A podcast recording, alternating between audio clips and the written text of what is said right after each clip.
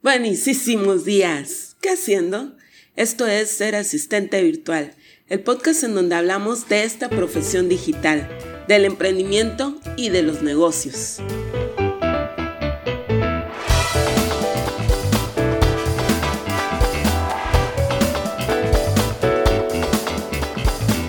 Y yo soy Karina Viñas y hoy hablaremos de las áreas de un negocio. Pero antes no te olvides de suscribirte, valorar y por supuesto comentar. Y ahora sí empezamos, tanto si eres asistente virtual, un trabajador independiente, un solopreneur, que tiene una empresa unipersonal, un empresario hasta una gran empresa. Hay áreas de los negocios que se tienen que gestionar.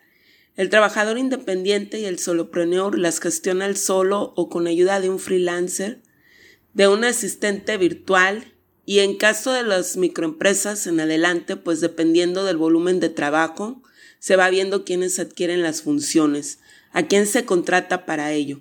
Es evidente que si solo eres tú en el negocio, pues tú vas a llevar a cabo todas sus funciones básicas, pudiéndote auxiliar de alguien externo, pues no hay departamentos empresariales. un autoempleado, un solopreneur, una micropyme, tiene un nivel de actividades reducido, entonces la ejecución de las actividades corre a cargo del propietario.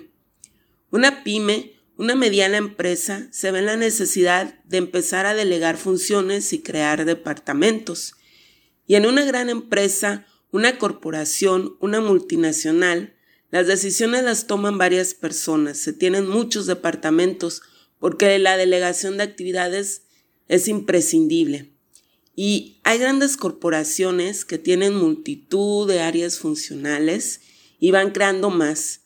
Pero aquí te voy a hablar de las más básicas, de las imprescindibles para el trabajo eficiente, porque cada área ayuda al objetivo general del negocio y cada área tiene actividades específicas, tareas y procesos que desarrollar y así se ayuda a tener una mejor división del trabajo. Cuando se habla de áreas, hablamos propiamente de las funciones que se tienen que hacer. Cuando hablamos de departamentos de la empresa, se pone más la atención en los diferentes puestos de trabajo que es necesario cubrir. Voy a tratar de comparar las áreas con partes del cuerpo humano para una mejor diversión. Y empiezo con el cerebro, con el área en donde se toman las decisiones más importantes del negocio, que es lo que tiene es la que tiene la mayor responsabilidad, controla todas las demás áreas y tiene que estar relacionadas con todas. Sí, estoy hablando del dueño del negocio, del encargado, de la gerencia, de la dirección en empresas más grandes y esta es la cabeza del negocio, el área clave en donde se planifican y definen las estrategias. y seguimos con el corazón del negocio, el área de producción y operaciones es también llamada un área técnica, es en donde se desarrolla el proceso de producción de lo que vende el negocio, ya sea bienes o servicios. En caso de los bienes se transforma la materia prima, los insumos en ese producto final, en algo ya terminado. En el caso de los servicios se generan, se prestan esos servicios.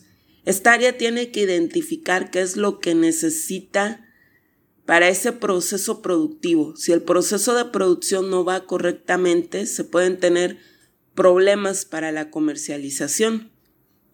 Y continuamos con la columna vertebral, y esta es el área de contabilidad y finanzas, el área de los números, del dinero, pues en un negocio siempre hay constantes movimientos de dinero, en donde es, es el área en donde se lleva el registro contable de todas las operaciones, los gastos, las ventas, pues se trata de gestionar y controlar los recursos económicos del negocio y llevar la contabilidad es algo obligatorio, pues se tiene que pagar impuestos. Esta área se encarga de la obtención de recursos financieros. Y llegamos al hígado del negocio, porque así como no se puede sobrevivir sin un hígado que funcione bien, hacia el área de marketing y ventas. Se llama también área comercial o área de mercadeo. En un negocio el marketing está orientado al exterior del negocio, pues se encarga de las funciones necesarias para que el producto llegue a manos del cliente. de la captación de clientes mediante campañas publicitarias. A veces la cuestión no es solo captar clientes, sino también inversores. Se desarrollan las estrategias publicitarias para mantenerse en el mercado, se hace investigación de mercados. Y ya estamos en los pulmones del negocio, pues en donde entra aire al negocio es a través de los empleados el área de administración y recursos humanos. En administración se busca el aprovechamiento de los recursos, se gestiona todo el papeleo del negocio y se realizan los llamados trámites administrativos, la operación del negocio en el sentido general. Recursos humanos en sí hace referencia a los trabajadores que integran y desempeñan las operaciones de la empresa. Se busca, se recluta, se selecciona, se capacita y se administran los sueldos del personal.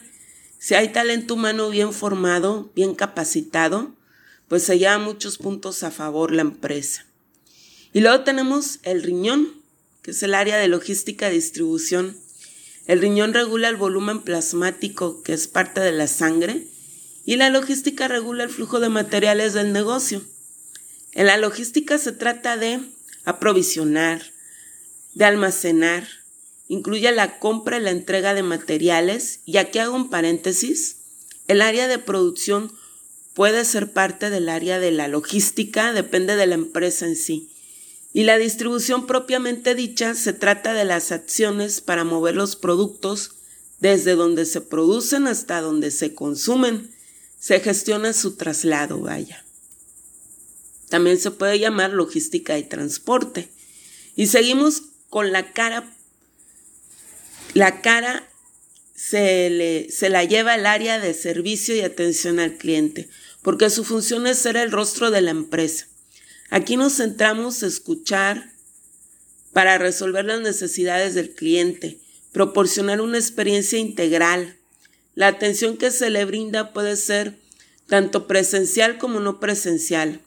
La comunicación juega un papel muy importante. Hay que tener paciencia. Un mal servicio es aquel que no resuelve el problema del cliente. Si el cliente tiene algún problema con el servicio, pues es muy fácil que se vaya a la competencia. Bueno, continuamos con el sistema nervioso. Es aquel que procesa la información y adivina. Este es el área de sistemas, que se encarga de la red informática que interconecta a la empresa.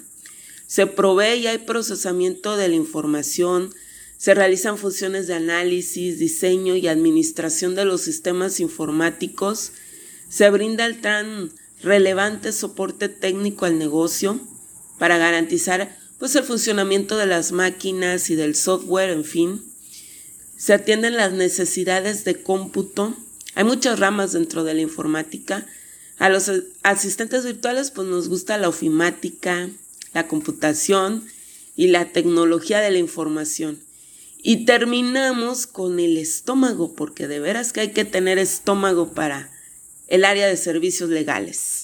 Aquí entran todas las funciones jurídicas de la operación del negocio, brindando servicios de asesoría de las leyes en asuntos administrativos, porque eh, para que todo esté de acuerdo, velándose por el buen desenvolvimiento legal de los procesos de una organización, en cómo se brinda asesoría en cómo constituir la empresa, se acuerda la normatividad interna y se defienden los intereses si llega a haber pues algún procedimiento judicial.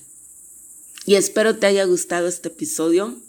Los viernes seguiré tratando temas de negocios, de emprendimiento, que son de importancia para la asistencia virtual, así que nos estamos viendo Pasa un muy buen fin de semana y bye.